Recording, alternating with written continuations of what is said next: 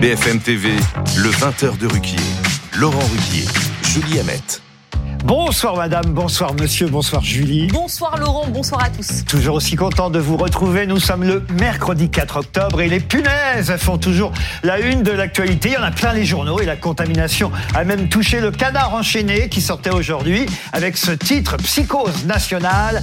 Les punaises de lit vont-elles provoquer une crise au sommier de l'État On connaît bien l'humour du canard. La presse satirique s'en est donné à cœur joie sur ce sujet. La contamination a évidemment touché tous les dessinateurs. Chapat, par exemple, dans le canard, qui proposait une soirée sinoche et on voit sur l'écran s'afficher l'avertissement. Il est interdit de donner du popcorn aux punaises de lit. Deux autres dessins dans Charlie Hebdo, euh, cela, celui de Dilemme. Règlement de compte à Marseille, on voit un type totalement euh, on va dire troué de balles, hein, on peut dire ça, et il fait ouf, c'est pas des punaises de lit. Un dernier dessin signé Villemain, celui-là, on voit un Français se grattant jusqu'au sang et qui dit c'est des conneries, parler de ça, ça évite de parler en fait des vrais problèmes. Rappelons aussi d'ailleurs que l'écho de la boucle, hein, parce que euh, tout le monde ne le sait pas, on tombe là-dessus sur les réseaux sociaux, l'écho de la boucle, on croit que c'est un vrai journal. Et en fait, c'est un site parodique. Et ils ont trouvé quelque chose de très amusant cet après-midi, une information fausse évidemment, mais après tout originale. Punaise de lit, selon Bruno Le Maire, il faut augmenter le temps de travail afin que les Français passent moins de temps au lit. Voilà la solution. Je crois que vous reviendrez sur le sujet des punaises. À 21h. À 21h, Julie. Mais en attendant, je vous laisse nous présenter l'équipe avec qui nous allons commenter l'actualité ce soir. Un petit nouveau, première fois sur notre plateau. Bienvenue Olivier Babot, économiste. Bienvenue à vous. Une petite nouvelle, pas tellement quand même. Natacha Polony. Il me semble qu'elle me dit quelque chose, elle aussi. de la rédaction. Elle vous dit quelque chose ouais, J'ai que des surprises en ce moment sur ce plateau. Pablo Clio Vivien, bienvenue à vous. Pablo, rédacteur en chef de la revue nouveau Regard. sur BFM ouais, Petit nouveau aussi, lui aussi. des meubles. Et puis Blanche Léridon, directrice éditoriale de l'Institut Montaigne. Bonsoir à tous les quatre. Tous ensemble, nous reviendrons tout à l'heure sur la disparition de Jean-Pierre Elkabach, à la fois pour lui rendre hommage, rendre hommage au grand professionnel qu'il était, mais aussi peut-être pour briser un peu le consensus euh, voilà, géographique qu'on entend depuis hier soir. Euh, effectivement, on peut parler aussi peut-être de collusion parfois entre certains journalistes et les différents pouvoirs politiques qui se sont succédés. Nous en parlerons tous ensemble et nous recevrons sur ce plateau, ça aussi, ça va être des retrouvailles Léa Salamé, mais aussi Bruno Cantelou et Bruno Jeudi. Ce sera après le trombinoscope tout à l'heure. Mais d'abord, nous allons nous intéresser à toute autre chose, une affaire dévoilée par le journal Le Parisien ce matin, un conflit qu'on ignorait entre Élie Chouraki et Pascal Obispo à propos de la comédie musicale Les Dix Commandements. Nous qui avions l'envie d'aimer, ben voilà, d'un seul coup, on apprend que rien ne va plus entre Élie Chouraki et Obispo. Élie Chouraki est sur notre plateau et aussi Julie Jacob, avocate spécialisée en droit de la propriété intellectuelle. Est-ce que vous pouvez nous résumer un oui, peu l'affaire avec cette grande question, donc la comédie musicale Les Dix Commandements fêtera-t-elle ses 25 ans sur scène? Euh, Comme l'a annoncé Pascal Obispo, un spectacle nouvelle version. Les Dix Commandements, l'envie d'aimer, c'est comme ça que ça s'appelle. Elie Chouraki, vous êtes donc le metteur en scène, on le sait, du spectacle d'origine, et vous avez saisi la justice pour le faire interdire. Est-ce que vous nous en voulez si on diffuse quand même le teaser de ce qui devrait voir le jour le 9 mars et, et, précisons, pas Mais seulement non. metteur en scène, producteur. Et Non, Producteur, évidemment. Oui, Parce que ça, c'est producteur, important. metteur en scène et auteur aussi. Et auteur aussi. et auteur. Les Du. Commandements, l'envie d'aimer version euh, 2024. On regarde.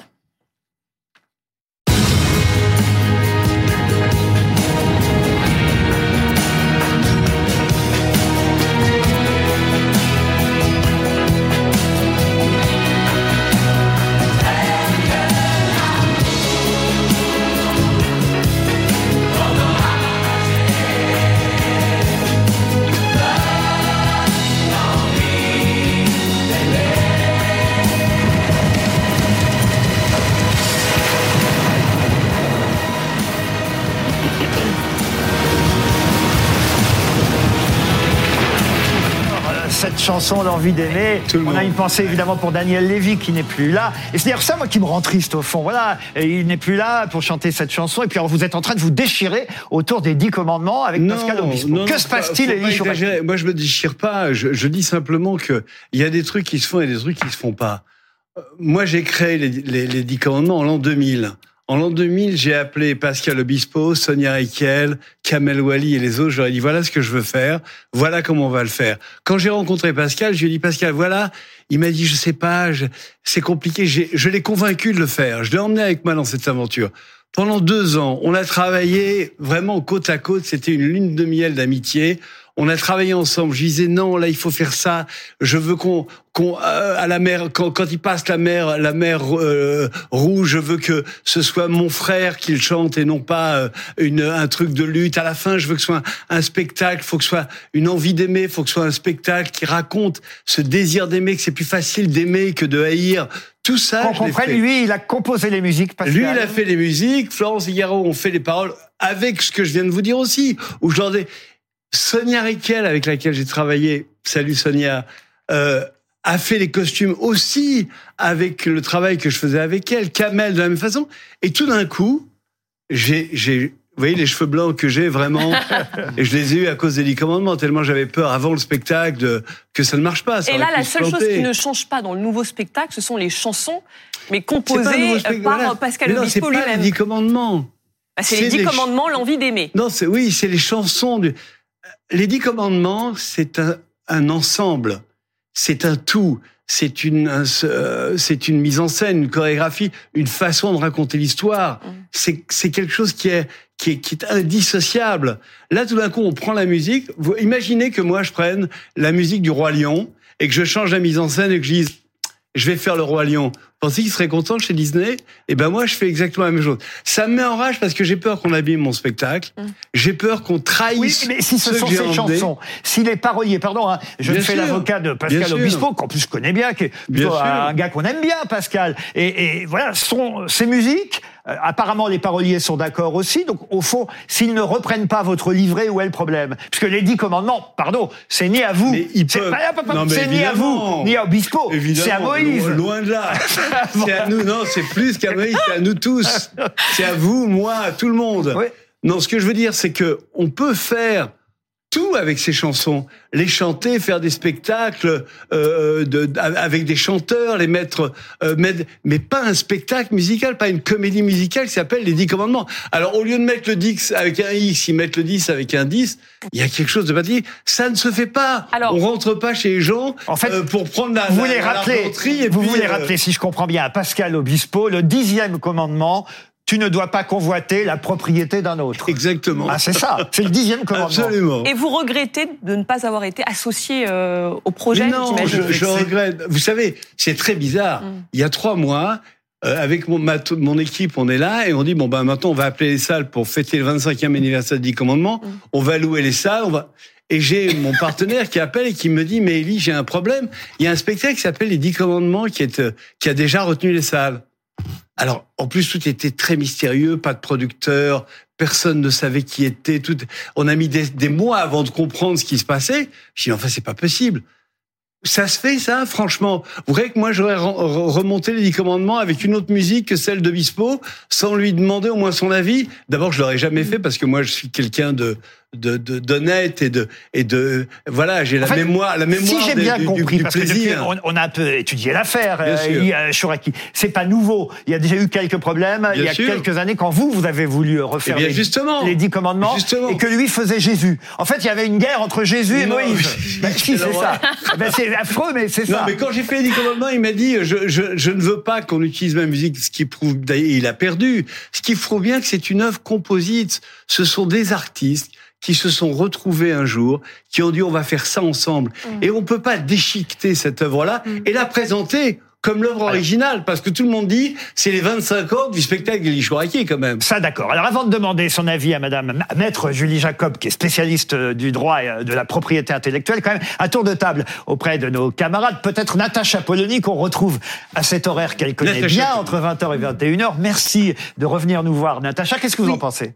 Alors, je, suis- je suis euh, sur ce sujet-là à peu près au même niveau que tous nos téléspectateurs. C'est-à-dire que j'ai découvert cette affaire en lisant Le Parisien ce matin et je n'ai pas les éléments juridiques. Moi, j'attends d'avoir la parole des juristes de différents, euh, de différents bords d'ailleurs, parce qu'il peut y avoir des interprétations du droit extrêmement complexes. Mais on est face à une affaire où on est incapable de, de, De juger trancher. par soi-même. Ouais, alors Ça qu'il y en a va qui sont capables de les- trancher, rideau. Alors moi, je vais pas trancher non plus. Euh, euh, comme Natacha vient de le dire, j'ai pas de- d'éléments juridiques à apporter, mais je trouve que ça soulève une question qui est très très intéressante et qui est marqueur un petit peu de, de notre époque. C'est cette capacité qu'on a à reprendre des productions. Starmania euh, qui a fait euh, sensation euh, euh, en, en début d'année, le retour de la Star Pardon, je vous Academy. interromps, c'est justement un bon exemple, Mm. parce que la mise en scène de Non. Thomas Joly, elle était totalement différente de ce qu'on avait connu au départ. Non, Laurent, ça n'est pas un bon exemple parce que là, les auteurs et les héritiers de- Étaient d'accord. étaient d'accord tous. Tous. d'accord. Mais- tous d'accord pour pour refaire une mise en scène, pour pour changer la mise en scène. Peut-être parce que Et en France Gall plus- n'était plus là. Oui, déjà, oui. Ah, ah, et oui, en mais- plus, en plus, n'oubliez pas que euh, ce qu'a fait Michel euh, Berger, euh, il l'a fait d'une autre façon. C'est lui avec Plamondon qui ont écrit le spectacle. mais là, je- Alors que le spectacle, c'est moi qui l'ai écrit. Je redonne la, Là, pla- je, la je- parole je à dissocie vraiment, vraiment votre affaire et, et ce, ce constat plus général que, que je remarque dans la production audiovisuelle et, et de spectacle. Un problème de créativité. Voilà, de créativité. Je me dis, mais la, la grande promesse de la mondialisation culturelle, du numérique, des, des échanges, de- d'être dans une espèce de créativité sans borne et sans limite, elle est contredite, je trouve, depuis En- euh, quelques J'ai fait un spectacle, pardon, qui, s'a- qui s'appelle Rodolphe, qui est l'histoire du premier troubadour et que je vais bientôt monter à Bah, Paris. J'ai hâte de le voir. Voilà, en gros, c'est c'est ce qu'elle est Si en train de vous dire. même, Elle est en train de vous dire, laissez-lui les dix commandements et faites du neuf. Oui, oui, je suis d'accord. Pablo. Pablo. Faire, faire du neuf euh, en matière de création artistique, ça veut pas forcément dire euh, tout réinventer from scratch Non, non, euh, non. systématiquement. Euh, moi, ce que je vois, c'est que euh, moi, je, je connais bien le, le spectacle vivant et tout particulièrement la danse, et je sais que ce type de conflit, ça arrive en permanence. C'est-à-dire que, en gros, vous avez des chorégraphes ou des metteurs en scène qui disent ah mais c'est dégueulasse, pourquoi tu reprends euh, euh, mon spectacle? Il y a des bouts du spectacle qui sont repris, des bouts de chorégraphie qui sont qui sont reprises, et du coup, les, les metteurs en scène ou les chorégraphes qui arrivent après sont obligés de modifier euh, les, les chorégraphies pour pas que ça ressemble trop. Alors là, vous, il y a des histoires de gros sous. C'est aussi ça euh, dont c'est aussi ça dont il est question. Non, alors pardon, je- j'interromps, c'est vraiment pas le problème. Franchement, ça n'est pas le problème. Le problème, c'est que Tu ne vraiment- mentiras pas. Mmh. Je vous rappelle, Non, non, euh, Laurent. je vous rappelle le commandement. Laurent, il y a 25 ans que j'exploite ce spectacle. Franchement, j'ai fait ma vie avec. Donc, le, problème d'argent, il est vraiment très secondaire. C'est vrai qu'il existe, il existe comme dans tous les spectacles. On veut Ouais. gagner notre vie, mais Mais il est- Obispo il est vous a reproché d'avoir gardé une part indue des, des recettes. C'est ce qu'on a pu lire dans cet article Jamais. euh, du Une part Parisien. indue des recettes. C'est ce qu'on a pu lire dans l'article. Avec cas. euh, tout à la SACD, à la SACEM, c'est bizarre. Comme... Alors, justement, peut-être qu'on peut avoir l'avis d'une spécialiste de la question, parce qu'on a quand même ce que dit aussi le coproducteur de ce spectacle, Albert Cohen, qui était d'ailleurs aussi, euh, qui faisait partie de la troupe euh, à l'origine de, de- de votre spectacle d'origine. Voilà ce qu'il répond. Nous sommes dans notre bon droit. La justice décidera, mais je suis serein. Nous faisons un spectacle tout à fait nouveau qui n'a strictement rien à voir avec la version originale de 2000. C'est une nouvelle mise en scène avec de nouvelles chorégraphies, un nouveau casting et de nouveaux costumes. Le seul point commun, ce sont les chansons de Pascal Obispo, dont il est le compositeur et C'est le tout. propriétaire. C'est déjà pas Voilà. mal en même temps. C'est déjà pas mal. Et, et il était coproducteur aussi hein, sur le premier spectacle. ça s'appelle les et soit Pascal. Alors, Ah, Julie Jacob, peut-être. Oui, hein. Maître Jacob, mais attendez, Maître Jacob, parce qu'on a Alors, donné la parole à tout le monde, et Olivier Babot, c'est sa première ce soir. vous avez raison. Il y a des priorités dans cette émission. Euh, Julie, il n'a encore rien dit, Olivier, et après on, écoutera notre avocate. Alors, euh, euh, j'allais dire Maître Babot. Moi, je suis, déchiré parce que j'adore euh, tous les artistes et tout, ce que vous faites. Et je trouve qu'évidemment, c'est dommage qu'il y ait ces oppositions. Mais si on prend un peu de recul historique, c'est très intéressant de voir que ce problème, il existe depuis des siècles. Autrefois, euh, Molière et Lully avaient à peu près le même Mm. problème. Euh, Bach, Pompée, Vivaldi. En fait, c'était quelque chose qui était relativement normal avant qu'on invente le droit d'auteur. Il faut se souvenir, c'est quand même Beaumarchais qui a complètement changé la vrai. façon dont avant, en fait, quand euh, je sais pas, même quand Flaubert a vendu son livre à l'éditeur, une fois qu'il l'avait vendu, c'était terminé. Il n'avait plus aucun droit dessus. On a une philosophie différente. Et en fait, avant la vision juridique que vous allez nous donner, je crois qu'il y a une question de philosophie de l'art. C'est quoi l'intégrité d'une œuvre? Euh, Qu'est-ce qu'on a le droit de reprendre Euh, Avec Internet aujourd'hui, c'est intéressant. On soulève aussi la question de qu'est-ce qu'on peut euh, reprendre pour le réinventer, pour le citer. Et sur les réseaux sociaux, on le fait beaucoup finalement. Et ça suscite une production artistique qui est assez intéressante parce qu'elle est, foisonnante, fo- foisonnante de nouveautés. Effectivement, il y a la question de la rémunération derrière. Donc la vraie question, c'est comment tu permets la réinvention, la réutilisation, Mais enfin- mais sans débouter effectivement l'intégrité d'une œuvre euh, euh, qui fasse que finalement le créateur dont vous faites et Maître- Non. et Maître est en quelque sorte Oui, euh, mais il y a, il y a privé. une chose qui est formidable, c'est le bon sens et l'honnêteté humaine. C'est simple. On fait, on fait, on fait un truc en groupe. Euh, vous savez, vous faites un devoir de groupe à l'école. Il y a tous les élèves qui font le devoir. Puis il y a un gosse qui prend le devoir et qui dit maîtresse, maîtresse, c'est moi qui l'ai fait. Ça se fait pas, quoi. Franchement. Alors, C'est dégueulasse. je crois que là, pour le coup, il est Bah maintenant oui. temps. Elle a pris des notes. Elle a écouté Mais tout oui. ce que tout le monde a dit. Julie. Je rappelle, alors, je rappelle que vous avez donc assigné en justice la société comme productrice du nouveau spectacle pour contrefaçon du droit d'auteur, contrefaçon sur la marque et concurrence déloyale, déloyale pardon, et parasitisme. Est-ce que euh, la colère euh, d'Elie Chouraki est, est justifiée sur le plan euh, légal? Est-ce qu'il peut espérer remporter quelque chose? Voilà. Alors moi, je n'ai assigné personne. Moi, je suis là de façon neutre. Mais c'est vrai que Mais je que me dit la vous loi? Prendre pour conseil, Bien sûr, je, je, je- Bénévolement, hein, je vous le dis d'avance. sinon c'est cher. Alors la question qu'on doit se poser en premier, c'est est-ce qu'un concept qui est d'appropriation universelle est protégeable ou pas? Est-ce que les dix commandements qui ont été écrits par Moïse euh, au Sinaï, sur le mont Sinaï, sont protégeables? Est-ce que le terme les dix commandements sont protégeables? C'est une vraie question C'est ça la question. qu'on doit se poser. C'est ce que j'ai un peu dit tout Et à l'heure. Je C'est ni à l'un ni à l'autre, c'est à Moïse. Absolument. Et en vérité, c'est un terme qui est quand même générique, une locution générique qui relève quand même du patrimoine universel. Donc ça, c'est un premier point. Il y a eu Sur- d'ailleurs deux péplums, j'ai appris ça en, me renseignant un petit peu, euh, dans les années 50 aux Ah oui. États-Unis. Oui, Ah le- oui, le mais- film de Cécile- Je vais vous dire mieux que ça. Je vais vous dire mieux que ça. C'est aujourd'hui, Mm. aujourd'hui, Charlton l'anniversaire Heston. de la naissance de Charlton Heston. Il aurait eu 100 ans aujourd'hui. Il était, Absolument. il était né en 1923 et Charlton Heston, c'est le Moïse éternel, éternel depuis le film de Cécile Il n'est B. pas Mais question juste, pardon Julie, mais il n'est pas question juste de, de dire que les dix commandements ça n'appartiennent pas à tout le monde. Bien sûr, ça appartient à tout le monde.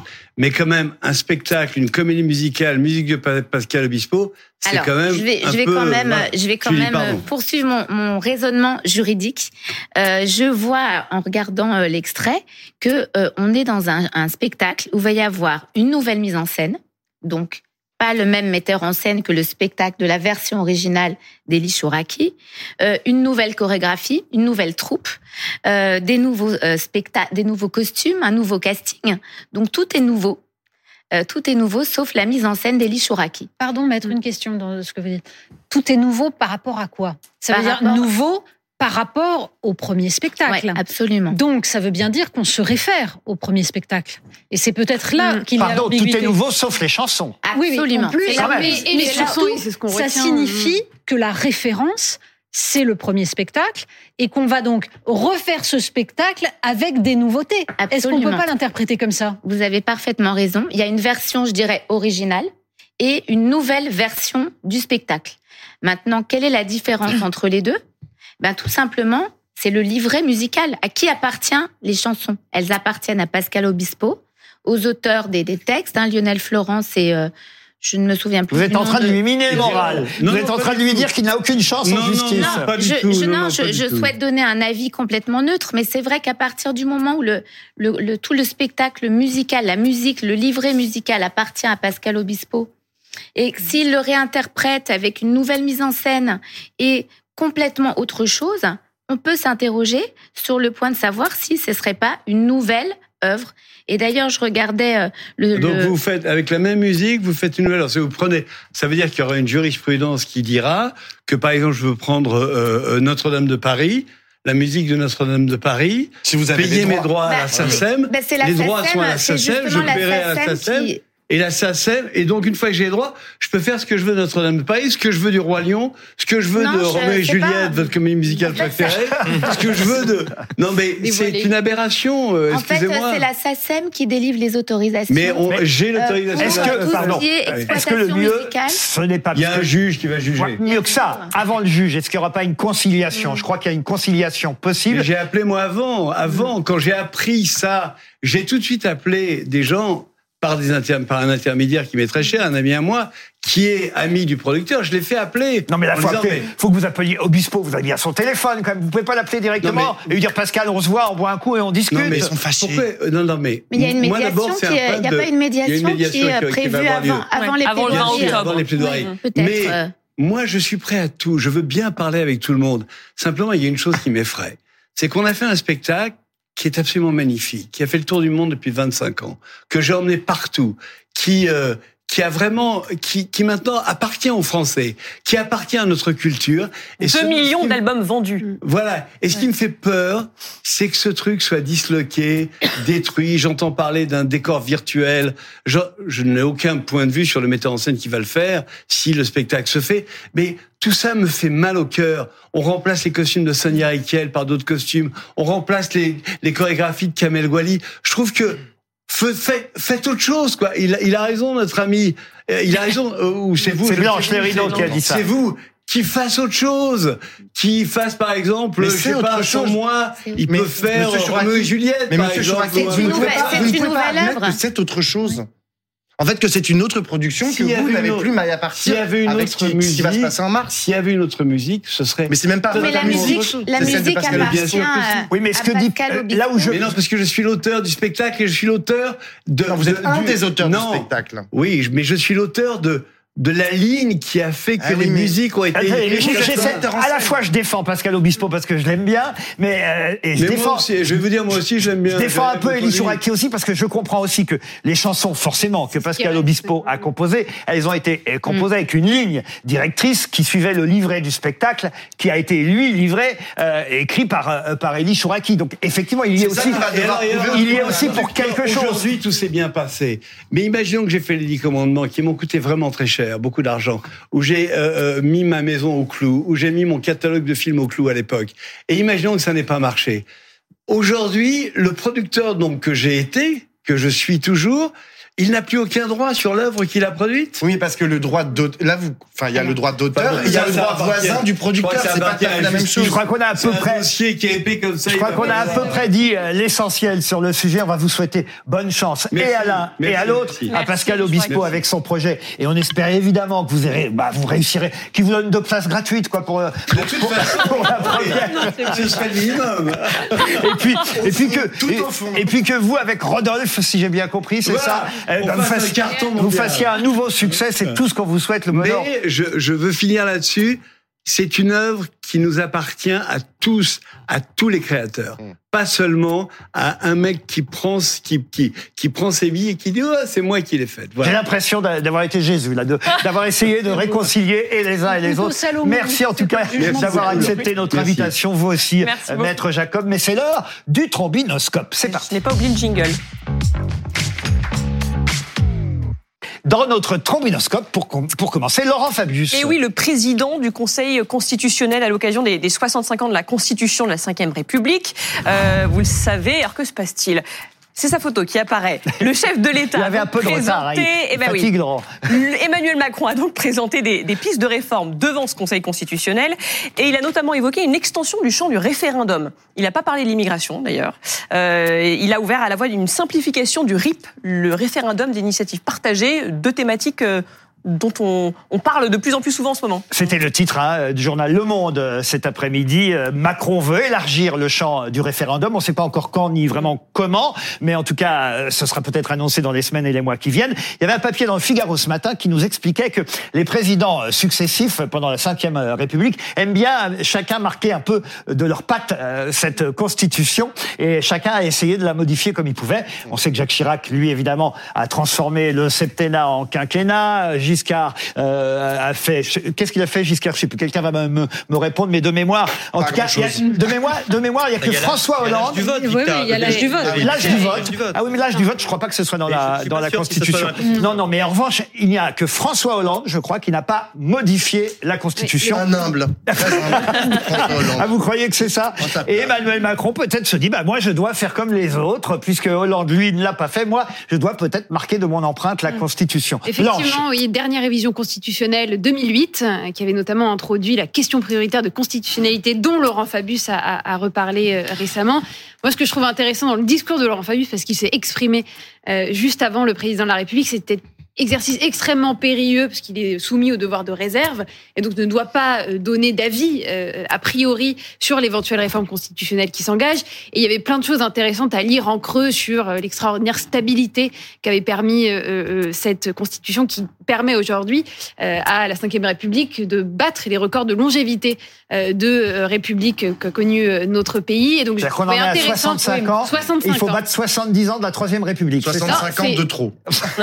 Non, Ah, mais ah oui, alors là, voilà. Oh là là, la France insoumise vous parle, Non, moi, mesdames je suis et pas, je suis pas la France insoumise, mais je, je pense sincèrement que la cinquième République, on arrive au, on arrive au bout de l'histoire. Au bout d'un moment, il, il faut changer. D'ailleurs, on, on voit bien ce qui se passe au, au Parlement aujourd'hui. On n'arrive plus, euh, les, les, les, les, parlementaires n'arrivent plus à travailler euh, correctement. Il y a plus de majorité, on sait plus comment faire. Euh, la- le, le, le, le fait que le calendrier, les cinq ans du parle de- des élections des députés et du président, ça soit en même temps, on n'y comprend plus rien. Enfin, je veux dire, plus rien ne va. Il y a un problème de démocratie, tout le monde gueule. Natacha, Polony. On passe à autre chose. C'est bon, Natacha. 65 ans, c'est un. Vous pouvez l'interrompre, C'est Natacha. pire que ça, Pablo. C'est pas qu'on n'y comprend plus rien. C'est que cette constitution a été tordue petit à petit pour permettre de maintenir un pouvoir qui n'est plus considéré comme légitime. Et toutes les différentes modifications ont déséquilibré une constitution qui certes donnait énormément de pouvoir à l'exécutif, mais dont le but était de permettre à la volonté du peuple de s'exprimer. Or là, on voit que c'est exactement le contraire. Ça a été le cas sur le 49-3. C'est le cas sur le rôle du Conseil constitutionnel. Et Laurent Fabius est un de ceux qui essayent de pousser pour transformer le Conseil constitutionnel en Cour suprême, ce qui changerait totalement le sens des institutions et qui irait encore un peu moins dans le sens de la volonté du peuple et un peu plus dans le sens d'un verrouillage. Donc on a plein d'éléments. La question, c'est de savoir Personne, évidemment, ne propose de revenir à la lettre de la Constitution telle qu'elle était en 1958 ou en 62 avec l'élection présidentielle au suffrage universel. Ils veulent, ils trouvent ça tous très confortable de rester dans ce système-là qui ne fonctionne plus et qui va aboutir à ce que ça se passe ailleurs. On a vu déjà que ça pouvait se passer dans la rue. Il vaudrait mieux réfléchir avant. Trois phrases, Olivier Babot, avant qu'on passe au deuxième visage du trombinoscope. d'accord. Le problème, c'est que la Constitution, elle a probablement été totalement tordue. On lui, c'est ironique d'ailleurs. On salue le fait qu'elle permet de la stabilité au moment précis où justement on n'a pas de majorité Oui. et on n'arrive pas finalement à décider et à avancer. On en vient, c'est dingue, à rêver d'un régime parlementaire Mm. où on arriverait à faire des coalitions pour avancer tous ensemble. C'est vraiment euh, le signe qu'il y a quand même un petit problème dans cette Constitution. Donc là, Alors justement, on, part au Parlement avec le deuxième visage de notre trombinoscope, puisqu'au Parlement, il y a Sophia Chikirou qui fait la une de tous les journaux en ce moment. Députée insoumise de Paris, bras droit de Jean-Luc Mélenchon, elle est au cœur d'une enquête sur les comptes de campagne de Jean-Luc Mélenchon en 2017. Euh, La justice soupçonne sa société de conseil en communication Mediascope d'avoir surfacturé certaines euh, prestations. Elle est aussi au cœur d'une enquête journalistique puisqu'elle va Alors être voilà. au cœur du complément d'enquête de nos, On nos peut pas de faire France mieux 2. pour faire de la pub au Voilà. documentaire de France Télévisions que tous les articles qui euh, qu'on peut lire depuis Oui. quelques Et jours. sur Ce une sera- forme de brutalité aussi dans sa méthode. Ah oui, ce sera jeudi soir. Euh, Sophia Chik- Chikirou, pardon, euh, et non pas Chouraki, pardon, Elie, hein, mais j'ai failli confondre les deux noms. Sophia Chikirou, désinguée pour mieux régner. C'était le titre euh, de Libération. Vous la connaissez, Pablo, euh, Sophia Euh, non, enfin très mal. Je l'ai croisé euh, quelques fois, mais euh, je, moi j'ai une seule chose à dire sur tout ce qui est en train de se passer, c'est à mes amis euh, insoumis qui font corps en fait autour euh, de Sophia Chikirou. J'en dis mais ayez un tout petit peu d'esprit critique et essayez. euh, ça, je, je lisais, c'est Adrien Clouet qui est un député de la France insoumise qui disait on lâche pas les copains euh, quoi qu'ils aient fait. Mais non, je suis désolé, on lâche pas les copains. Moi, je reviens à ce qu'a dit Jean-Luc Mélenchon dans une interview à France Inter la semaine dernière. Il disait oui, la politique a à voir avec la morale. Et donc, si la politique a à voir avec la morale, il faut que là, euh, euh, Sophia Chikirou rende des comptes. Il faut qu'on comprenne en fait exactement ce qui s'est passé. Je pense qu'il faut qu'elle soit suspendue un temps, le temps que tout ça soit éclairci, et pas qu'il y ait des oukas qui soient envoyés absurde, en permanence à l'intérieur de la France insoumise contre tous ceux qui veulent, qui juste posent des questions. Parce que c'est ce Oui, qui se passe en ce moment. On a, on a une, euh, un comportement sectaire de la part de certains insoumis qui est très problématique, de la part d'un mouvement qui justement prétend euh, apporter un peu de vertu en politique. On ne sait pas ce qui euh, sera jugé là aussi sur euh, Sophia Chikirou, mais il y a deux choses. Il y a d'abord, en effet, la question de savoir quelle est la réalité des faits, et ensuite il y a le rôle qu'exerce depuis des années Sophia Chikirou chez les insoumis. Et là, c'est une question idéologique et politique quel a été son rôle dans une forme, on va dire, d'enfermement idéologique de Jean-Luc Mélenchon, dans son passage d'un positionnement qui était très gauche républicaine en 2012 et qui petit à petit est allé vers quelque chose, j'allais dire, de plus clientéliste euh, aujourd'hui. Et là, certains chez les Insoumis pensent qu'il y a quand même un rôle qu'elle a joué. C'est un parti qui est gazeux, donc on ne sait pas qui décide quoi. Gazeux. Mais c'est Jean-Luc Mélenchon qui l'a expliqué. C'est un parti de structure gazeuse. Mais ça veut dire quoi? Ça veut dire qu'il n'y a aucune démocratie. Et ça veut dire qu'on a un couple qui décide sans que ce ne soit jamais. Ah, un couple, vous, vous osez le dire, un couple. Bah, euh, oui, enfin, c'est de notoriété publique. Hein. Mélenchon, même pas quand on en parle. Oui, mais quelque chose qui devient un fait politique me semble tout à fait normal euh, à dire. Enfin, je sais pas, c'est un fait politique. Sans transition, football, comme on dit. Ah, ce sera la prochaine fois, Olivier Oui. Mabo. Euh, Ça Sur va vite. foot, hein, sur le dans, foot. Dans le, dans le trombinoscope, Pour ça va récupérer vite. le foot. Ah oui, oui. Il faut récupérer le football si vous voulez. Euh, on a mis dans notre trombinoscope. J'ai mis, c'est un choix subjectif. Eh oui. euh, Adrien Thomasson, je sais pas si vous le connaissez, c'est un joueur de lance. Pourquoi lui? Parce que c'est exceptionnel ce qui s'est passé hier soir. Je sais pas si vous avez... Bah non, Ah vous bah, n'avez pas pu voir le alors match. non, vous. mais alors du coup, j'ai- j'ai j'ai- Vous voulez que je vous recherches. explique ce qui s'est passé Ah ben racontez-moi. Alors, alors, ce qui racontez-moi. s'est passé, c'est que ce garçon, au début du match, ben, il a fait une toile. Faire une toile, en quoi, foot, ça c'est vraiment, bah, c'est faire une mauvaise passe, c'est tout simplement quasiment donner le ballon à l'adversaire et Ah oui, paf c'est à Ah, cause de lui qu'il y a eu un zéro. le Arsenal. premier but marqué par un certain Jésus, tiens, on y revient, euh, Elie Chouraki, Euh, c'est un Brésilien qui joue à Arsenal. Et Eh ben, il faut lui faire un procès. eh bien, à à la 14e minute, euh, voilà, il a marqué le premier but euh, britannique pour le club d'Arsenal. Mais le même garçon qui a fait cette toile, Adrien Thomasson, c'est lui qui, quelques minutes plus tard, va égaliser pour son club. Alors, vous imaginez un peu l'ambiance euh, Et là-bas. quel but À Lens. Vous avez regardé le match Ah oui, et quel but, mon Dieu. au stade Bollard Quelle beauté. Hier, l'équipe, regardez le- le- la une du journal L'équipe euh, hier qui titrait Chicoter les premiers. Je sais pas si vous savez ce que ça veut dire chicoter euh, les premiers. Non, En alors, gros, ça veut dire. J'apprends beaucoup de choses. ce Ah bah, ça veut dire battez-les, battez-les, euh, écrasez-les. Euh, il paraît qu'ailleurs, il n'avait pas le droit de chanter parce qu'en Ligue des Champions, on n'a pas le droit d'insulter l'adversaire, donc il n'avait pas le droit d'interpréter la chanson dans le stade après. Mais bon, ils l'ont fait une fois sorti, sorti du stade. On peut entendre d'ailleurs, on l'a la chanson euh, Chicoter les premiers. Vous allez voir ce que c'est que cette chanson Chicoter, Chicoter. Non, on, on- Si, on l'entend, on l'entend. Ah, mais non, ça c'est non, les non, mais corons. c'est pas ça que je veux. Je voulais chicoter. Vous mélangez tout en régie. Ah non, moi je quitte Ah oui. BFM TV là. Et on a Je voulais le- chicoter. Le, le deuxième, euh, enfin, Bon, bah alors, je vous promets la prochaine fois, je vous chante, j'apprends la chanson et je vous chante je note, chicoter. Ils sont passés au coron parce que ça aussi, effectivement, c'est Ouais, une ouais. chanson qu'on a entendue euh, hier, mais ça c'était à la mi-temps. C'est une tradition à Lens de chanter la chanson de Pierre Bachelet. Et ça tombe bien parce qu'effectivement, j'avais mis Pierre Bachelet tout de suite après dans le trombinoscope. C'est une tradition depuis la mort de Pierre Bachelet en 2005, c'est ça? Oui, parce que les corons, évidemment, ça évoque euh, l'honneur. C'est une chanson symbolique euh, pour les supporters euh, de Lens. C'est vrai qu'il y a une ambiance particulière à Lens.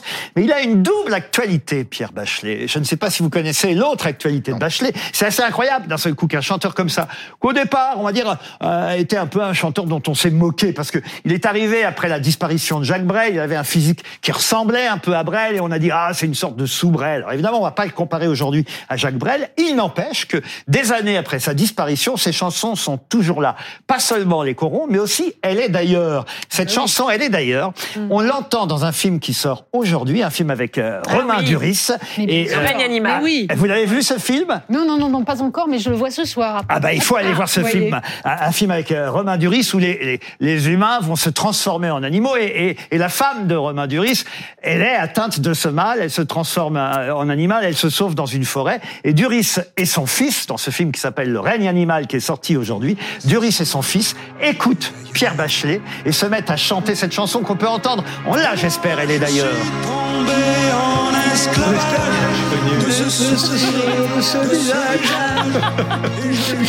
Voilà pourquoi Pierre Bachelet méritait ce soir d'être dans le trombinoscope. Il avait une double actualité. Vous aimez Bachelet manifestement Alors, les corons, ça me fait pleurer à chaque fois. C'est vrai Ah oui, vraiment. J'ai travaillé Je avec lui, cette, moi. euh, Ah oui. Ouais. J'ai travaillé avec lui quand on était. euh, J'avais une boîte de, de filles publicitaires, on faisait beaucoup de pubs. Et Pierre venait, il faisait des musiques de films, enfin des musiques pour les pubs. Euh, et parfois, il posait sa voix sur les musiques. Moi, ce qui me fait chialer, ce qui me fait chialer, c'est Arlette Laguillet qui chante Mon petit loup en face de Pierre Bachelet chez Michel Drucker. Je vous jure, je me, Ah, j'avais je me fais oublié ça. Une fois séquence. tous les deux mois, je regarde ça. Euh, je- J'avais Arlette oublié ça. chante Mon petit loup. Olivier Babot. C'est très, très beau. Ce que je trouve fascinant, c'est qu'il y a un rapport très puissant entre l'art et le temps. C'est-à-dire que l'art, il, il est, enfin, le temps va éteindre les mauvaises œuvres d'art, mais en fait, il, il fait exploser les bonnes. Et parfois, sur le moment, on voit pas très bien que c'est des chefs-d'œuvre. Et en fait, le fait que ça survit et que ça ressort fait qu'on s'en aperçoit. C'est Anna Arendt qui disait seul ce qui survit à travers le temps, à peu près, hein, de mémoire, hein, euh, peut revendiquer d'être une création Ouais. culturelle. Et c'est pour Bien ça que sûr. moi, j'adore les, vi- les, les, les vieux, les vieilles œuvres d'art parce que comme ça, je sais que le temps a fait son œuvre de sélection. Et moi, c'était l'hymne de ma promo d'école de journalisme à C'est Lille. pas vrai. Bah oui. Voilà. En l'an 2001, Toutes les soirées. aussi, non Non, que les corons. C'est une autre chanson de Pierre bah, Bachelet, très célèbre aussi. Si vous avez été dans un stade avec le public autour de vous qui chante les corons, je peux vous dire que ça, ah oui, le On peut les entendre d'ailleurs, les supporters lensois chanter les corons si c'est possible. C'est beau. Ils sont incroyables. C'est vrai que ça donne des petits frissons.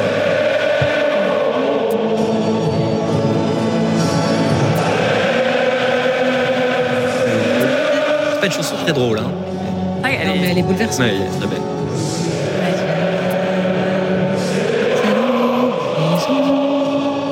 C'était très émouvant hier soir à la mi-temps euh, du match. d'ailleurs, c'est grâce à, moi je dis que c'est grâce aux supporters que l'équipe de Lens a réussi à battre Arsenal, parce que c'était quand même un peu David contre Goliath. Parce hein. qu'effectivement, au ils ont final, ils ont quand même gagné incroyables. 2 à 1 et ils sont en tête de leur groupe en Ligue euh, des Champions. Et je rappelle que le film dont on parlait tout à l'heure, où on entend aussi du Pierre animal. Bachelet, c'est Le règne animal, réalisé par Thomas Caillet, qui est sorti en salle aujourd'hui. Il paraît que c'est le, on a beaucoup parlé de Bernadette ici sur BFM TV, c'est bien normal, parce que c'est une comédie très réussie, mais Le règne animal est, paraît-il, un excellent film qu'il ne faut pas louper non plus. On n'a plus le temps pour autre chose Ah, dans on a le plus le temps. trombinoscope. Ah, je pensais qu'on avait une Ah, dernière, bah non, non, un dernier on, visage. on passera les autres un autre Bon, jour. allez, on on sera se là demain. demain. On sera là demain. Et puis on sera là surtout après la pub. On revient Tout après le la monde pub. avait hâte de, de, de Gilles Deleuze, Ah oui, mais on Le a, on a prochain, plus le temps. bon, On a allez, plus le temps, donc on reviendra euh, après la pub pour parler de Jean-Pierre Elkabach avec d'autres invités. Merci encore à Elie Chouraki et à. Maître Jacob. À tout de suite.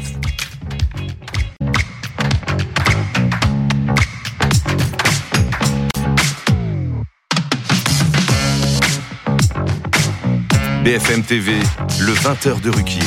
Laurent Ruquier, Julie Hamet.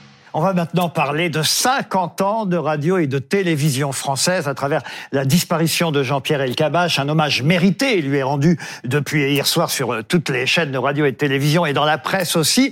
Mais vous savez ce que c'est? Au bout de quelques heures, les langues commencent à se délier, les papiers qu'on peut lire commencent à être différents. Il, ne- il nous suffit de lire le, le papier de Josiane Savigno dans Le Monde cet après-midi pour comprendre que tout n'était pas euh, voilà tout blanc chez euh, Jean-Pierre Elkabach, qui avait aussi euh, Sa de- proximité avec le pouvoir. voilà, avait et certaines ombres euh, Ouais. qu'on va peut-être aborder euh, ce soir. On va peut-être un peu briser euh, cette unanimité autour de ce grand journaliste. Mais évidemment, il est question de lui rendre hommage aussi Oui. avant tout, parce que ça reste quelqu'un qui aura marqué notre métier. Ça Ben va de oui, soi. et parce que les hommages pleuvent depuis ce matin, depuis hier soir même. Euh, homme de radio, de télévision, le monde médiatique et politique réagit. Emmanuel Macron salue un monstre sacré du journalisme français. Jean-Pierre Elkabbach, connu pour ses interviews politiques redoutables. On vous a concocté une petite compilation. Quelle couleur vous préférez pour le mur? Pour le mur, quel mur? Comment quel mur? Le mur sur lequel votre réforme territoriale va se fracasser. Au fond, vos parents? Ah, Ma mère est femme de ménage et mon père, désormais retraité, était commerçant. Mais elle est encore femme de ménage? Ah oui, elle est encore femme de ménage. Euh, Vous la laissez être femme de ménage? Euh, je, je trouve que cette question est un peu indécente. Bientôt, vous allez obtenir la victoire que vous attendez depuis longtemps. Dites-moi laquelle, celle d'être président de la République, j'espère. La victoire de la droite. Pourquoi vous voulez que la droite Bah, gagne parce que vous êtes très actif pour réussir la défaite de votre camp. Oh, vous êtes en pleine forme ce matin. Vous n'avez pas honte Pardon Vous n'avez pas honte Honte de quoi Vous n'avez pas de regrets Ah, mais vous, de, de quoi me parlez-vous, monsieur le Cabache Vous n'étiez pas je vous, reconnais hier. bien, je vous reconnais bien là dans la provocation. C'était après euh, des manifestations hommages, après les, les attentats. Il faut re- resituer Oui. euh, euh, ce- ce- ce- cet entretien avec Marine Le Pen. On a vu aussi André Valigny avec cette histoire de mur. Il avait le don de poser les questions qui Oui. fâchaient. Ça, il faut bien le dire. Et les politiques le craignaient. Christophe Barbier sur ce plateau Pas tous. racontait hier Pas tous. Pas tous, mais alors Christophe Barbier racontait que euh, si on réussissait son interview face à, à Jean-Pierre Elkabbach, on prenait du galon quand même, euh, non? Ah oui, Bruno là- Jeudi? Absolument. Ben, pour un homme politique et surtout un homme politique, on va dire en début de carrière, euh, passer le test chez Jean-Pierre Elkabbach euh, le- au, au pic de, de, de sa notoriété, c'était euh, oui, c'était d'abord il voulait. Et ensuite, il craignait, euh, il craignait Jean-Pierre Elkabbach et il craignait surtout la première question parce que Jean-Pierre Elkabbach, sa technique, c'était euh, désarçonner son son interview. Dès le début. La première et la dernière aussi. La, la première, évidemment, et la dernière. Enfin, pas la dernière. Il, ré- il essaie répondre. Parce que j'ai j'ai passé quelques années à Ouais. Europa aussi, donc je l'ai vu faire, croyez-moi. Il essaie répondre à euh, l'invité politique à sa dernière question et il avait une phrase, un commentaire dernier, et hop, et il rendait l'antenne. Et là, le politique ne pouvait plus rien dire. Il y a quelqu'un qui a assisté à, à ça tous les matins aussi, c'est Nicolas Canteloup, qui est en ligne avec nous, qu'on va voir tout de suite sur les écrans. Bonsoir Nicolas. Bonsoir Laurent, bonsoir Julie, bonsoir à Combien, tous. combien d'années vous avez passé euh, le matin sur Europa aux côtés, après Jean-Pierre Elkabbach en fait? Je, je crois dix- 17 ans au total, oui. Avec Julie, qu'on salue évidemment aussi. tout à fait, bien sûr. Bien sûr. Julie Leclerc, qui, elle aussi, a été la complice, euh, euh, au sens propre du terme, la complice médiatique de Jean-Pierre Elkabbach sur Europe pendant toutes ces années-là. Il était comment alors, Jean-Pierre Elkabbach Bah, déjà, c'était un personnage euh, euh, exceptionnel à imiter parce qu'il avait un accent, une faconde, une faculté de parler anglais à, à peu près à votre niveau. Vu Je vous remercie, Nicolas, je vous reconnais bien là. Non, mais j'ai vu l'émission sur les anglicismes hier. Oui, je vous suis, je suis un fidèle euh, de, C'est gentil. parcours. Et, et, euh, et, euh, et, et et c'est vrai qu'il, il- il- je me souviens sur les conférences de presse quand il vendait Europe 1, quand il était président d'Europe 1, il dit l'avenir c'est le web, c'est le web. On va être leader, leader sur les podcasts. Alors, les podcasts, je je savais pas ce que c'était, c'est le, le podcast, donc c'était, voilà. Et Donc, il le prenait bien ou pas? Il le prenait bien Oui, ou pas? alors oui, le, il, il le prenait bien au, au tout début, lorsque parce qu'il a été fondateur pour moi, parce que je ne serais pas en train de vous parler si, si Jean-Pierre ne m'avait pas re- recruté, parce que moi j'étais très très bien sur euh, sur les chansons. Et il a- il m'a fait la danse du ventre pour essayer de venir sur Europe 1, mais moi je pensais que c'était le Graal, c'était d'être sur sur les chansons avec tout le respect que je dois à cette cette antenne.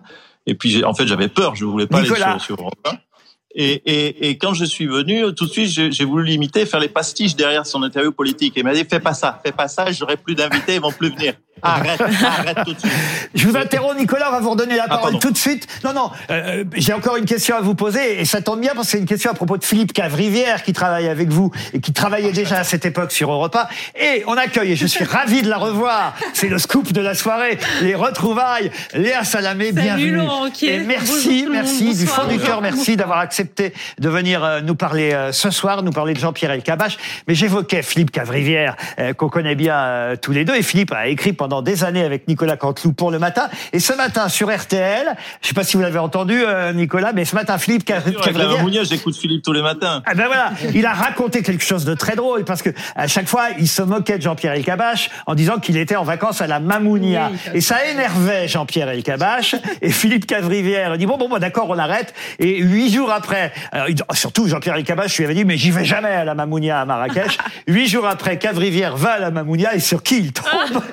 Sur Jean-Pierre Elkabach. C'est vrai ça, Nicolas oui, oui, c'est tout à fait vrai. Même, et à moi, il m'a fait un autre coup, c'est que je lui ai dit, mais Jean-Pierre, on, peut- on peut en parler, c'est pas, c'est pas indécent. On peut, que- en plus, il était la semaine, dernière- la semaine dernière.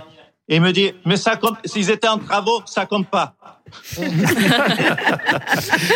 Merci en tout cas pour ce témoignage, euh, Nicolas. On va évidemment interroger euh, Léa Salamé, mais aussi toute l'équipe à propos de Jean-Pierre Elkabach. On a dit qu'on aborderait aussi, on va dire, les côtés moins, moins glorieux parfois, parce que c'est vrai que les hommages sont unanimes depuis hier soir, mais quand on lit, par exemple, le papier de Jacques Dion dans Marianne, et ça tombe bien que vous soyez là, Natacha Polony, ou même effectivement euh, le papier hommage du Monde, aujourd'hui, on voit bien qu'il y a des choses moins, moins, moins favorables aux journalistes. Qu'est-ce que vous en pensez, justement, vous, Léa, qui je sais avait une admiration sans borne pour Jean-Pierre Elkabach Elle est pas sans borne. J'ai une admiration et une reconnaissance parce que c'est le premier, comme vous avez quelqu'un qui vous a mis le pied à l'étrier. Moi, il y a quelqu'un qui m'a mis le pied à l'étrier quand j'avais 24 ans. C'était Jean-Pierre Elkabach qui m'a d'abord pris en stage. Je comprends, moi, c'est ensuite- l'inverse, il m'a mis un coup de pied au cul. donc.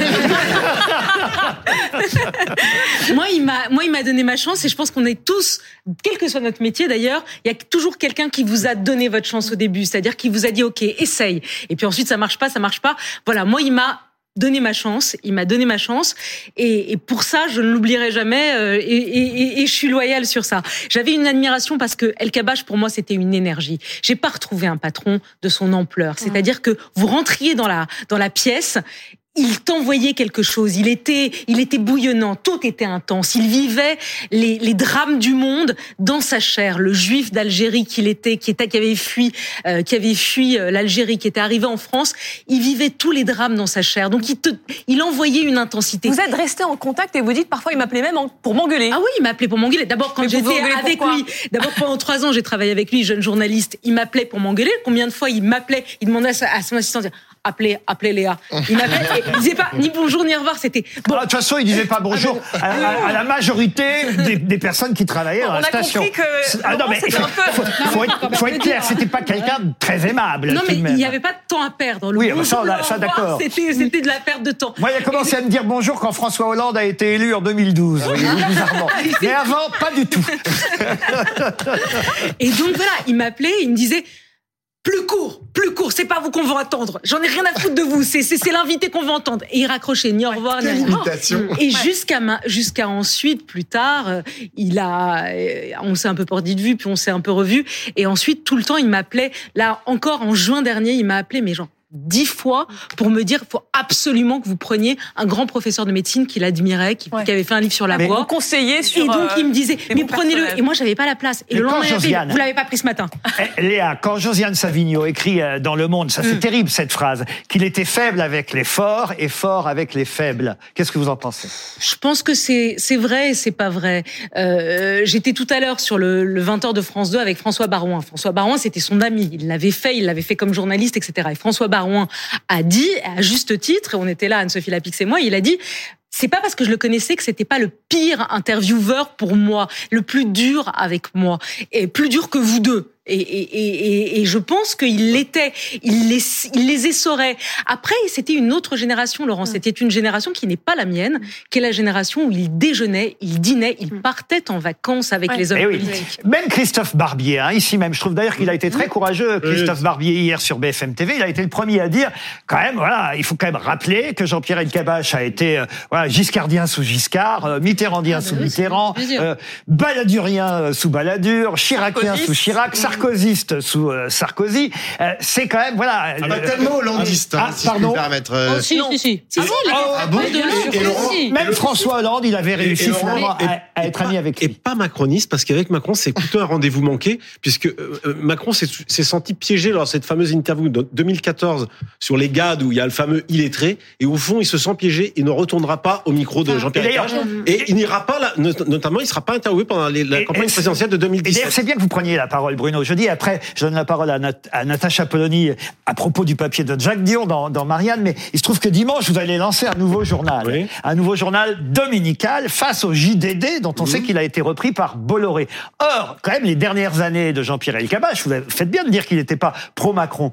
Il travaillait pour euh, Bolloré, qui va être votre ennemi à partir de dimanche Alors, je ne sais prochain. pas s'il faut faire un lien euh, absolu. Oui, mais on- pour- on pour le rappelle Jean-Pierre- pour. Elkabbach. Oui, bien sûr, mais, mais, euh, sur sur sa relation avec Emmanuel Macron, et bon, avec l'âge, il a peut-être pas réussi.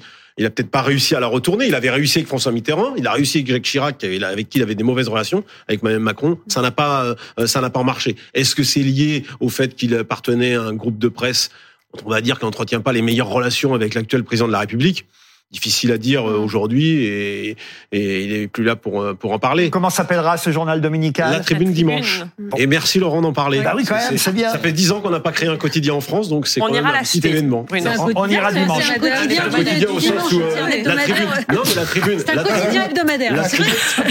Ben, comme le par- comme, euh, Oui, oui, comme le aujourd'hui en France comme, aujourd'hui en dimanche, c'est un quotidien.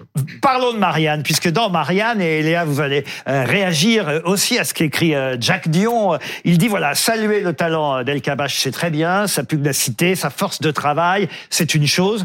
Oublier qu'il fut le symbole de l'entre-soi élitiste, du mépris de caste et de la pensée unique, ça, c'est dommageable. Ben Oui, et je pense que Jack Dion a raison, c'est-à-dire que s'il y a une défiance absolue des citoyens envers les journalistes, il y a une certaine pratique journalistique qui n'est pas étrangère.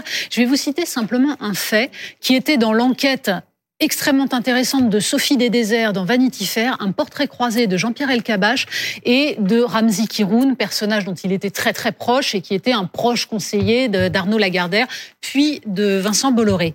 Eh bien, euh, la semaine qui a suivi le 13 novembre 2015, donc les attentats du Bataclan, tout l'agenda de François Hollande a été totalement bouleversé. Évidemment, la France était euh, sous le coup d'une d'une attaque. euh. Il y a une seule chose qui n'a pas bougé. La remise de Légion d'honneur à Jean-Pierre Elkabbach et Ramzi Kiroun. Ça, ça a été maintenu avec toute la classe politique et journalistique invitée. Pardon, mais ça raconte quelque chose de ce qu'est la République française. Et je pense que c'est un très bon résumé de ce fait. Quand on entend les interviews de Jean-Pierre Elkabbach, elles étaient en effet efficaces. On sent le travail de la, la pirouette. Un Et énorme sûr, talent, quand même. Un énorme talent. En effet, Léa Salamé avait tout à fait raison de dire une énergie, quelque chose. C'était le meilleur. hein. C'est- Pardon, Natacha. c'est- C'était le meilleur. Ah non, mais Croyez-moi. ça dépend ce qu'on appelle le meilleur. Pardon talent. Léa, je termine juste. Ouais. C'est pas, je ne parle pas justement. Mon problème n'est pas le talent journalistique. C'est-à-dire qu'il y avait chez lui une façon d'attaquer avec une agressivité hallucinante toute personne qui essayait de remettre en cause le système, tout simplement. C'est-à-dire le système économique, la reproduction d'un entre-soi euh, entre les, politiques, les, les, les pouvoirs financiers. Et ça, alors là, il était extrêmement dur et absolument euh, sans merci. Mais en revanche, il était capable de commencer une interview par bon anniversaire, monsieur le ministre.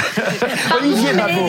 Olivier même- Babot. Bon, c'est quelque chose. connu, vous, Non, j'ai jamais connu ni, ni jamais croisé, mais euh, d'une façon ou d'une autre, qu'on le veuille ou non, les médias sont un quatrième pouvoir. Mhm. Et comme tous les pouvoirs, il faut qu'il y ait une séparation pour que les choses soient saines et qu'il n'y ait pas trop, euh, justement, d'intérêt euh, ensemble. En même temps, et toute proportion gardée dans la comparaison, les bons policiers, on sait que pour bien connaître le milieu, il faut qu'ils en soient assez proches. Parfois, il faut Sauf que qu'ils y baignent un petit mal, peu. parfois. Ça peut se terminer mal, mais on sait que le vrai bon travail policier, c'est celui de C'est ceux qui, l'infiltration. quelque part, sont infiltrés. Ils sont proches. Alors oui, Oh, c'est gênant. Mais moi, alors, un, un- un- quelqu'un qui va déjeuner avec les ministres ou, ou un journaliste qui va aller les, les voir, je trouve que ça fait partie de son métier, c'est- même non, si c'est a difficile à comprendre de l'extérieur. Blanche, Blanche Léridon va Ce que, ce que vous dites était euh, résumé dans une très belle formule que j'ai retrouvée d'Hubert euh, Beuve-Méry, donc qui est le fondateur du Monde. Il disait le journalisme, c'est l'équilibre entre le contact et la distance. Et il y a cet équilibre extrêmement subtil qu'il faut réussir à trouver. Et effectivement, la question que vous posez sur la défiance, disons les concurrences de défiance ou les défiances qui se superposent entre la défiance à l'égard du politique et la défiance à l'égard des journalismes, parce que tous les baromètres le montrent. Je crois que la, la Ouais. confiance envers les Il y journalistes a et un les tout dernier politiques. sondage qui vient Voilà, de les sortir. bords de 58% 50%, des que l'information est orientée. très longtemps que c'est évident. bien sûr, c'est pour ça que ça- 58 Pour vous, n'est pas la faute de Jean-Pierre Elkabbach. non, non, c'est ça. Moi, je, je, c'est pas ma génération et c'est, et, et là, je l'appréhende de façon beaucoup plus générale et évidemment, je ne lis pas ça à sa personnalité à lui, mais c'est un phénomène qui effectivement est préoccupant. C'est pas votre génération non plus. Non, moi c'est pas ma génération. J'avoue que je j'ai jamais vraiment connu Jean-Pierre Elkabbach. Alors du côté de la gauche, euh, nous on se souvient du taisez-vous Elkabbach de euh, Qui- Mais qui hein, Qui n'a qui n'a jamais dit, mais qui a quand même été et qu'on le attribue, et qu'on attribue à, À Thierry tort. Je tiens à rendre à, à À Thierry César ce qui est à César. Euh, on l'attribue à Thierry Leluron alors que c'est Pierre Douglas qui a inventé le fameux taisez-vous El. Kabbach parce que le premier à avoir imité Georges Marchais, ce n'est pas Leluron, c'est Pierre Douglas, ex-journaliste qui a donc vu comment euh, El Kabbach travaillait de près à l'époque de cartes sur table avec Alain Duhamel et c'est Pierre Douglas qui a lancé le fameux taisez-vous El Kabbach comme Liliane fait a- valises, Mais des Laurent, phrases. euh, Il a écrit ce livre pendant sa courte traversée du désert, bah. un an euh, justement après 81. Il écrit, euh, il écrit ce livre avec avec sa femme, et ensuite petit à petit, il revient comme ça. grâce à Mitterrand le fait venir à l'Élysée et lui dit et alors ça va comment ça va la disgrâce? Il dit ça, El Kabbach. Et gars, je lui dis bah pas très bien parce que j'ai pas de boulot. Trois mois plus tard, Rousselet lui téléphone et euh, le fait re- le fait revenir à Europe 1. Oui, vous avez euh, beaucoup interrogé Jean-Pierre Elkabbach sur ces années-là. J'ai fait, j'étais fasciné par ce qui s'est passé la nuit du 10 mai 81. Pour Je moi, vous en parle parce que moi, alors, 6 heures Ça d'émission. C'est la première tellement fois qu'on fait 6 heures d'émission. Je, je vous en parle, j'avais 18 ans, j'étais dans une famille qui votait à gauche. C'était la première fois que je votais, je vais pas cacher à cette époque-là, évidemment. J'ai voté euh, Mitterrand, on a 18 ans, on veut que ça change. Et évidemment, c'était une joie incroyable, euh, quelque chose d'inattendu. Et voir la tête de Jean-Pierre Elkabbach, sinistre, annoncer la victoire de François Mitterrand. Mais c'était une joie pour ceux qui avaient voté à gauche, croyez-moi, c'est inoubliable. Moi, Inoubliable. j'avais même âge que vous, Laurent. vrai, mais Moi, c'est j'avais vrai. le même âge que vous, J'en Laurent. rêve, Et, pour le 30e anniversaire de 81, j'ai voulu interviewer les trois, Moujotte, El Kabbach et Duhamel, leur faire raconter leur, leur fameuse nuit du 10 mai 81. Et c'est quand même un truc incroyable. Six heures d'émission, El Kabbach qui va dans la nuit avec sa femme pour euh, voir ce qui se dit à Bastille. Alors lui, il a toujours nié qu'on ait crié euh, euh, Moujotte au chiottes, El Kabbach dehors. Il dit mais non, c'est pas vrai, c'était une légende et tout. C'est euh, c'est Moati qui a raconté tout ça, c'était pas vrai. Donc en fait, de mauvaise foi évidente, mais du El Kabbach et qui en voulait beaucoup, beaucoup. J'avais titré Je suis la victime expiatoire de 81. A Quelle victoire, Laurent, quelle victoire d'avoir eu après la disgrâce de Mitterrand, d'avoir été ensuite un des plus proches de Mitterrand, d'avoir eu ces entretiens qui restera, François Mitterrand. d'avoir confessé François Mitterrand. Et moi, je sais combien il a travaillé, combien il a travaillé Mitterrand, qui ne voulait pas se confier sur la mort, sur la maladie, sur ses, ce qui restera de El Kabbach. Évidemment, c'est ses interviews brillantes et son côté talentueux et ses, et ses punchlines, comme on dit aujourd'hui. Mais ce qui restera avant tout, c'est ces heures d'interview, les forces de l'esprit, Mitterrand mourant, El Kabbach portant Mitterrand jusqu'au micro, lui- et, et, et, et lui le voyant se décomposer. Ils étaient obsédés tous les deux par la mort. Ils étaient, ils parlaient des heures de la mort. Il paraît que Et par le Ah, pouvoir. Alain Duhamel, par le pouvoir aussi, mais Alain Duhamel raconte qu'ils allaient y passer des heures dans les cimetières Mitterrand et El Kabbach tellement ils étaient obsédés par la mort. Et moi, je connais quelqu'un que je, dont je tairai le nom, que, que- qui, a, qui a appelé El Kabbach l'a appelé il y a trois ou quatre ans juste pour déjeuner avec lui en lui disant Comment c'est après? Comment c'est Qu'est-ce que toi, toi qui es croyant, la personne est très croyante et, et- et très érudite. Il lui dit mais que dit saint Augustin sur la mort? Parle-moi de la mort. Il était obsédé par ça. Et moi, je suis pas l'avocat de, de Jean-Pierre Elkabbach. C'était pas un proche. J'ai dit. Non, mais ce soir, on est là pour parler et des choses bien et des choses et, moins et- bien. et Voilà. moi, je ne déjeune pas et je ne dîne pas avec les hommes politiques, jamais. Donc, c'est, c'est, je, je me sens totalement libre de vous dire que c'est, une génération et ce qu'il, ce qu'il l'entreçoit, c'est pas du tout mon truc. Mais je lui avais dit d'ailleurs, quand je l'ai reçu l'année dernière à France Inter, sur son livre, son autobiographie, je lui ai dit, enfin, vous êtes quand même une génération qui Livre déjeunait et dînait avec les politiques et partait même à l'île Maurice avec euh, Jacques Chirac en vacances. Et, et c'est quand même très différent. Et là, au lieu de, de, de, de dire, bon, bah, je- et il m'a regardé, il me fait, bah, vous devriez. Vous devriez vous apprendriez deux trois trucs sur les politiques Alors, que vous, je, que vous je vais vous raconter pas. quelque chose, quelque Oui, chose que Josiane Savigno raconte elle aussi, mais j'y suis indirectement lié. Elle rappelle aussi, euh, ça a été une gaffe terrible ce jour-là, elle rappelle que Jean-Pierre Elkabbach avait annoncé prématurément la mort de Pascal Sevran sur l'antenne d'Europe 1. Il se trouve que c'était moi qui étais en direct sur France 2 à cette heure-là dans l'émission On a tout essayé entre 19h et 20h et que ce soir-là, on, euh, on m'apporte un bout de papier, on me dit Hey, Jean-Pierre Elkabbach a annoncé euh, la mort de, euh, de Pascal Sevran, tu peux y aller. Je suis en direct, euh, donc évidemment, je lis le papier, j'annonce euh, la mort de Pascal Ah, c'est Sevran. vous qui l'avez annoncé, Et Absolument, à la télévision. Elkabbach à, à, à la radio et moi à la télévision.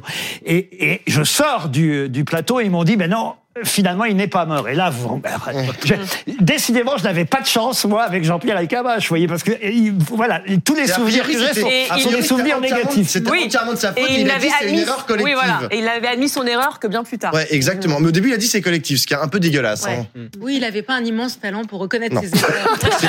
Non, mais après, il fallait pas le quitter. Le pire, c'était, il détestait qu'on le quitte. Et moi, j'ai travaillé, j'étais toute jeune, je travaillais trois ans avec lui euh, à Public Sénat. Et puis un jour, se montait une chaîne internationale qui s'appelait France 24. Et j'avais passé les castings et les entretiens pour essayer d'aller à France 24. Il l'avait appris.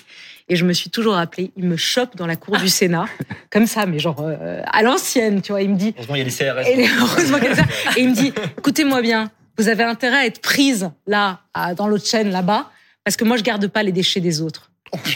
Waouh. Ça c'était El Kabbach. Et comment- Heureusement, heureusement j'ai été prise parce que sinon c'était. Comment on prend ce côté un peu éruptif quand on a 24, 25, 26 ans? Bah, c'est, tu le prends parce que c'est un oriental et Ouais. moi je viens de là aussi, donc Oui. je comprends. Natacha, Polony. Elle, elle comprend, moi, elle n'est pas orientale, Natacha Non, Polony. Sans doute pas, c'est pas ça, mais c'est surtout que ce qu'il détestait surtout, c'est qu'on ne pense pas comme lui. Ce qu'il détestait surtout, c'est qu'on ne qu'on n'adhère pas à sa vision qui était celle non seulement d'un lien avec les politiques, mais d'un lien aussi avec les milieux d'affaires. C'est-à-dire c'est c'est vraiment l'endogamie totale de des industriels, des politiques et avec des médias qui étaient censés servir cela et empêcher l'éruption d'autre chose, d'une parole autre. Il avait, il était capable d'une dureté totale vis-à-vis de tout discours qui pouvait à un moment donné remettre. Parce qu'il avait ses convictions, Natacha. Il Non, avait ses convictions. C'est pas seulement par endogamie. Il faut- Il hein. était. euh, Il faut rappeler aussi qu'il a été président de France Télévisions, que les guignols s'en sont beaucoup moqués à l'époque, la fameuse époque des voleurs de patates, mais en même temps, c'est lui aussi qui a lancé Jean-Luc Delarue, on peut pas Et Nagui, reprocher. et Nagui. euh, Arthur aussi, et que euh, ce sont devenus de grands animateurs, même si effectivement peut-être il avait dépensé beaucoup d'argent à cette époque. Je vois Nicolas Canteloup qui s'endort chez lui. Pardon Nicolas, vous êtes toujours là? Oui, je suis toujours là, j'écoute attentivement.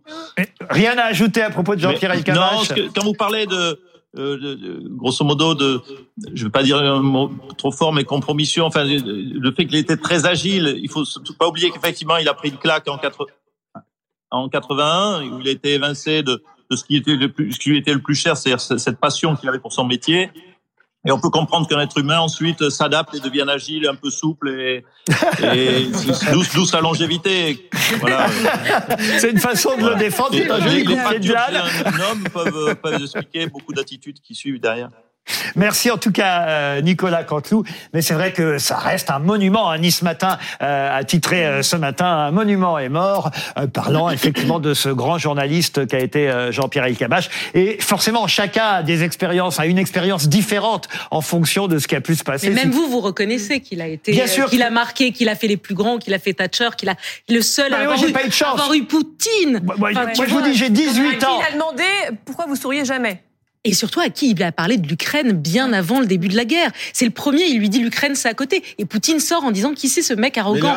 il a raison parce que lui, il a fait effectivement une carrière de journaliste, euh, d'intervieweur, il a fait tous les politiques euh, hexagonaux, mais il est allé en chercher à l'étranger et ça c'est beaucoup plus rare. Quel, Il est pas parti quel est l'intervieweur qui a pu. Alors, il fallait- avoir un tel- il fallait, il Humoriste. fallait aussi assister le matin à Europe 1 quand même au petit déjeuner qui précédait Ah, l'interview. mais bien sûr. Parce que ça quand même c'était quelque chose. Et, et je sais que Ségolène Royal m'a raconté parce qu'elle elle a boycotté pendant euh, longtemps et lui aussi d'ailleurs ça, ça a marché dans les deux sens l'interview de Jean-Pierre Elkabbach parce qu'on sait qu'il était plutôt pro-sarkozyste. hein, ça on va pas on va pas se mentir, c'est la c'est la réalité. Et euh, les politiques bah, ils rentraient dans le bureau euh, d'Elkabbach, prenaient les croissants, les hommes essentiellement. Ségolène Royal, elle poireautait pendant 20 minutes devant le bureau avant d'aller avant d'aller au micro. C'était quand même aussi voilà ces, ces journalistes qui étaient un peu machos aussi à cette Ah, époque-là. c'est le moins qu'on puisse Alors, dire. Ah, ah, le moins qu'on peut- puisse dire. Ah bah oui. Comment il vous a traité, Léa, à 26 Non, non, ans, non, non, non. euh, il est- J'aurais été un homme, il m'aurait été traité pareil. Non, alors là, pour le coup, je vais pas vous laisser aller sur ça parce que